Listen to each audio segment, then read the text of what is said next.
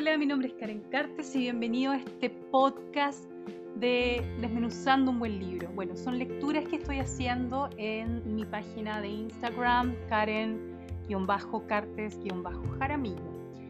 Un libro que realmente a mí me cambió eh, la vida, por así decirlo, en un momento donde yo estaba muy mal, fue eh, Desafiando Imposibles. Es un libro que yo aproximadamente en el 2013-14 lo, eh, lo y es eh, escrito por Verónica y Florencia Andrés, madre e hija.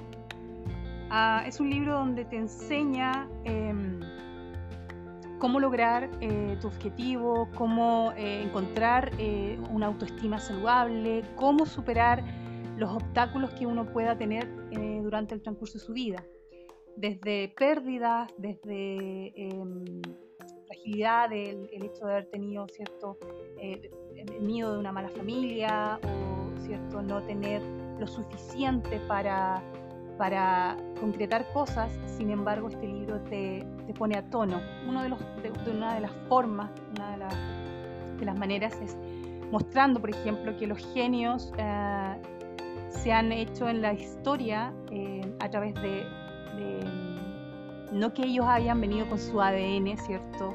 De, de, genialidad, de grandeza, sino más bien con una, un ahínco de querer aprender, de esforzarse y por sobre todas las cosas hay un patrón que, que yo lo he leído también en otros libros. Las 10.000 horas, yo no sé si ustedes saben sobre las 10.000 horas, pero se dice que cuando tú completas esas 10.000 horas, tú te vuelves experto en ese oficio, en esa arte. Em, por ejemplo, habla del caso de Mozart un, gran y claro ejemplo, ¿cierto? Un niño que parece que fuera un niño prodigio, ¿cierto? Sin embargo, él em, tuvo que estar practicando de muy niño. Eh, em, en su momento él obviamente eh, creó sus propias piezas eh, y grandiosas, ¿cierto? Sin embargo, tuvo que pasar tiempo para que él lograra, ¿cierto? estar en la cúspide y ser una genialidad. Eh, también, por ejemplo, te habla de, eh, personajes como Charles Chaplin, J.K. Rowling, donde ellos te hablan de, esta práctica, ¿cierto? No solamente de, estar en esas horas logrando algo que tú quieras con anhelo en tu corazón, sino más bien con la aceptación, con el, creer en ti. Y una de estas formas de este libro, una, de estas grandes eh, digamos, de, digamos, eh, sacar una perla de este libro es eh, básicamente creer en uno mismo. Es tan difícil creer en uno mismo cuando tú vienes de, una, de un lugar, ¿cierto? Eh, donde puede ser que vengas de un colegio público, un lugar donde simplemente no, no era aceptado de niño, donde tenías mucho bullying y todas esas inseguridades las llevas contigo en tu inconsciente, en tu subconsciente. Y obviamente sabemos que nuestro reflejo va a ser básicamente em, mostrarnos al, mundo eh, eh, con ciertas eh, falencias. Y muchas veces creemos que esa persona, ah, no, esa persona es pesada, esa persona es antipática, esa persona es esto, esto, aquello. Sin embargo, no sabemos que detrás de todo eso hay una baja estima. Lo importante de todo esto también es aprender, reaprender. Eh, sabemos que la neuroplasticidad ya sabe, sabemos que nuestro cerebro está destinado a crear, em, eh, podemos crear nuevos patrones, nuevos hábitos, es lo más importante. Eh, nuestra vida, hasta el 80% son hábitos y eso es sumamente importante.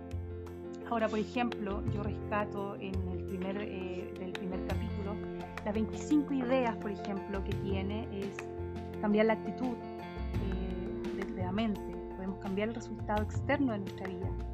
Eh, obviamente el efecto placebo funciona porque la mente busca confirmar lo que imaginamos vemos.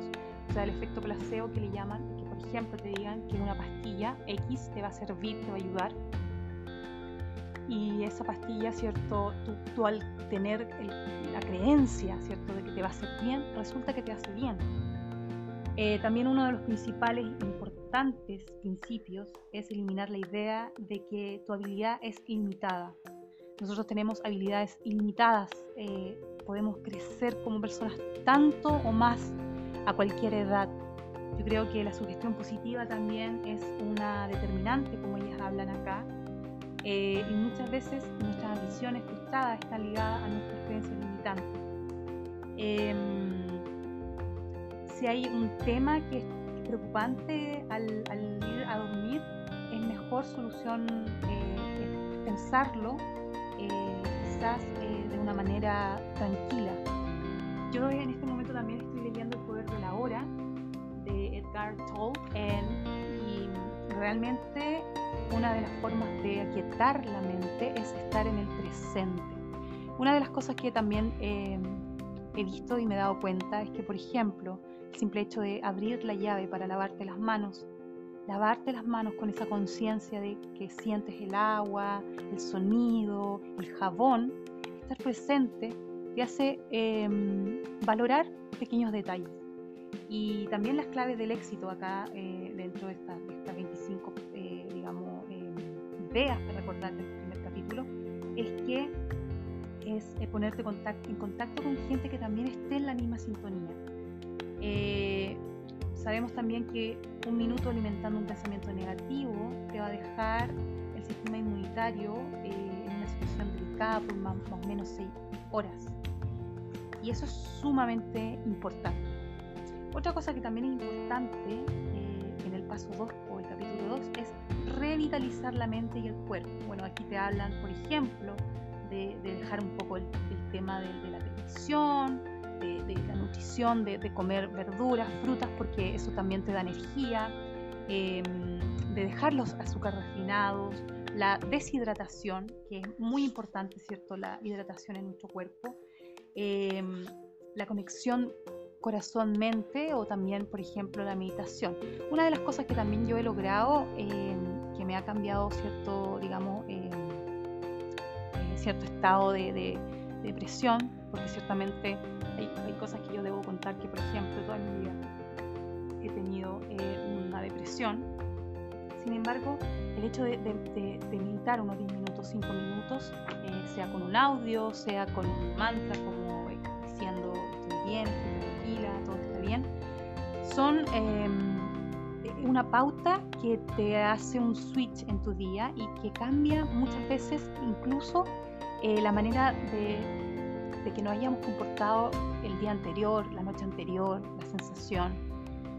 Todos los días son distintos, aunque muchas veces cuando uno está en una depresión, cuando uno está con esa baja estima, con esas ganas de no querer hacer nada, que todo es pareciera, todo es lo mismo, es importante, ¿cierto? Em, hacer esos cambios pequeños. Em, yo creo que una de las, grandes cosas que también debemos hacer es, em, y que cuesta un mundo, de verdad se los digo, es dejar de pensar o tomar atención en esos pensamientos que siempre se están repitiendo. yo creo que más que nunca ahora, a mis 42 años, me he dado cuenta que los pensamientos rumiantes, lo que llaman también la rumiación, son completamente tóxicos porque te dejan en el mismo estado e incluso peor y te dejan en esa sensación de que tú no avanzas. Yo creo que no hay, no hay peor estrategia, o sea, perdón, más que estrategia, no hay peor situación eh, que, que ahonde más el estrés que el estancamiento. Entonces, este libro también te, en el capítulo sobre la mente y el cuerpo te ayuda a cómo, cierto, ir dejando esos patrones, como por ejemplo lo, que decía yo, de liderar em, la idea de, estar siempre constantemente bombardeándote también de ideas negativas, de gente negativa y sobre todas las cosas dejar un poco de lado la televisión. Está bien que uno de repente se recree, pero la televisión es altamente nociva. Yo creo que hace años que yo no, yo no tengo televisión, de hecho, hace años que yo no, no veo las noticias en sí. Eh, generalmente cuando las veo, cuando pasa algo en Chile que, es muy fuerte, algún caso de algún niño, una joven, em, em, realmente es, eh, durante unas semanas más o menos a los chilenos en general cuando uno sale a comprar y sale, no sé, a, buscar algo y te ves con tu, tu vecina como que el ambiente en sí, en general, la gente anda en esa misma, en esa misma onda, porque, porque esa noticia te deja, como dice ahí, el sistema inmune. Eh, científicamente se está comprobado que un pensamiento negativo te va a dejar con esa sensación y te deja, te deja en un estado negativo. Y em, yo he vivido eh, y he vivido por carne propia que las vibraciones son muy importantes. Em, en especial, eh, mantenerse con una vibración alta hace que tú no te enfermes, que tú no estés con, eh, con, con esa ansiedad, con esa depresión y es sumamente poderoso esto de crear estos hábitos, estos pequeños hábitos, son gotitas, ¿cierto? Hasta que tú logres realmente em, equilibrarte y saber que estás bien. Eh, una de las em, de los grandes eh, momentos, ¿cierto?, en la historia es este despertar de la conciencia, en donde nos hemos dado cuenta, ¿cierto?, que eh, la gente está tomando conciencia, nosotros mismos como ser humano, de lo que es el dolor, ¿cierto?, la empatía, de, quizás también dejar un poco ciertos hábitos de, alimentación que también no son, eh, no son eh, saludables. Eh, bueno, una también de las estrategias acá o ideas del, de los capítulos es que nuestro comportamiento está regido por hábitos, ya lo había dicho antes. La conexión de la mente y cuerpo es muy importante. la forma en que vivimos las frustraciones y las emociones también, esos, esos afectan nuestro corazón. a veces uno piensa cuántas personas por un arrebato eh, por una pena, por una rabia, pasan estos ataques, estos um, ataques al miocardio, el corazón que le llaman también, eh, o a eh, una subida y bajada de presión, causa de estrés cotidiano también es las peleas, las peleas que también uno escucha de los vecinos, de los, de los familiares, de los mismos padres. Y bueno, todo eso también es eh, que, eh, que, es, hemos tomado la conciencia y es sumamente valioso eh, en este tiempo valorar esos detalles. Em, si bien estamos, yo amo la ciudad, yo amo Santiago, Chile. me encanta porque es un lugar cosmopolita, donde, donde quieras te tomas un café, un jugo, donde quieras te puedes tomar una copa de vino conoces a muchas personas. si vas a ciertos lugares eh, en Santiago donde hay hoteles, donde te puedes encontrar con gente del extranjero muy amorosa. Em, sin embargo, hay momentos que tú necesitas esa conexión con la naturaleza. En ciudades cosmopolitan como Santiago, Chile, es un poco difícil, siento. Tendrías que tener un auto y salir a, no sé, al cerro, a la montaña, a dos horas de Santiago hasta Viña al Mar sin embargo, también ir a un parque, tomarte un helado, disfrutar ese capuchino caminando por, un parque, ¿cierto? Te va a sacar de, esa, de ese ambiente, de esa onda de, ese estrés. Em, también se ha visto mucho el hecho de que la gente está tomando conciencia de ir a su trabajo en eh, o en, en el transporte público ¿cierto? Usando las medidas correspondientes, ¿cierto? Sabemos que estamos en pandemia, en una situación de COVID, sin embargo, eh, dejando un poco de lado todo lo que sea el, propio trayecto del automóvil, eh, la bicicleta, ¿cierto? Eh, se ha visto mucho y eso es, muy valorable.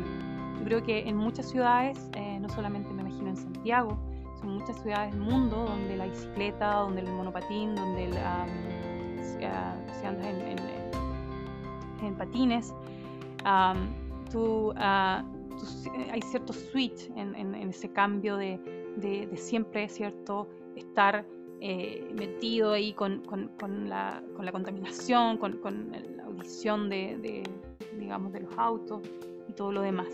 Algo también rescatable es una dieta, las dietas, las dietas, yo hablo en el sentido de comer mucha fibra, comer eh, ojalá omega 3 y también obviamente vitamina C. Em, eh, también ellos hablan acá en este capítulo sobre la empatía, del cuidado de ti mismo, del cuidado de, tu mascota, de las personas, de los seres queridos, incluso de tus vecinos. Ah, una de las grandes lecciones que yo aprendí ahora que estando en COVID, estuve dos semanas muy delicada de salud, es la empatía y el cariño de la gente donde yo vivo, que en un WhatsApp eh, empecé a decir que bueno, necesitaba tal cosa, empezaron a aparecer en la puerta. Eh, eso, esos pequeños detalles me alegraban completamente el día. Yo creo que una de las cosas, primeras cosas que voy a hacer es salir cuando pueda, ¿cierto? Y preguntar, vecino, ¿alguien necesita que le compre un pan, eh, un kilo de pan eh, que viene al supermercado? ¿Alguien necesita algo de aquí? Porque un pequeño ah, acción, un pequeño detalle es extremadamente poderoso a la hora de la gratitud, a la hora de fomentar este crecimiento espiritual. Bueno, y em, en el próximo momento, cuando hablemos de cómo fortalecer la autoestima, eh, también hay, hay, cosas bastante importantes en este libro. Cabe señalar que de estas autoras de Desafiando Imposibles, de este libro, la verdad es que también tienen otro libro que es, es el método confianza total. Pero bueno, eh, en esta primera parte, en este libro, yo eh, tomé muchos referentes y me, en su época me ayudó muchísimo. Ahora yo lo tomé para poder empezar a hacer mis en vivos en Instagram y me he dado cuenta que también la gente está empoderándose con el crecimiento personal, el desarrollo personal. Y eso es muy importante y valioso porque estamos en una era donde nosotros eh, debemos, em, nuestro propósito es mayor a nuestra existencia. Entonces buscar ese propósito de vida es algo maravilloso. Propósito de vida que obviamente tenemos que, em, sabemos, lo sabemos, lo que pasa es que cuando desde niños nos han impuesto tantas reglas, tanta educación, tanta formalización, que nos vamos perdiendo en el camino. Yo tuve que tener 42 años, 40 años, para darme cuenta y empezar a estudiar lo mío y hacer mi vida y realmente disfrutar eso. No es fácil porque uno tiene que pagar cuentas, hacer cosas, no tiene un trabajo estable quizás, sin embargo, esos pequeños detalles te hacen feliz y te, te traen esa abundancia. Y créanme que es maravilloso. Así que yo les insto, espero que les guste este audio y que podamos seguir haciendo más eh, eh, podcasts ah, y que puedan hacerme preguntas. Recuerden mi Instagram, Karen-Cartes-Jaramillo y eh, nos vemos en el siguiente podcast.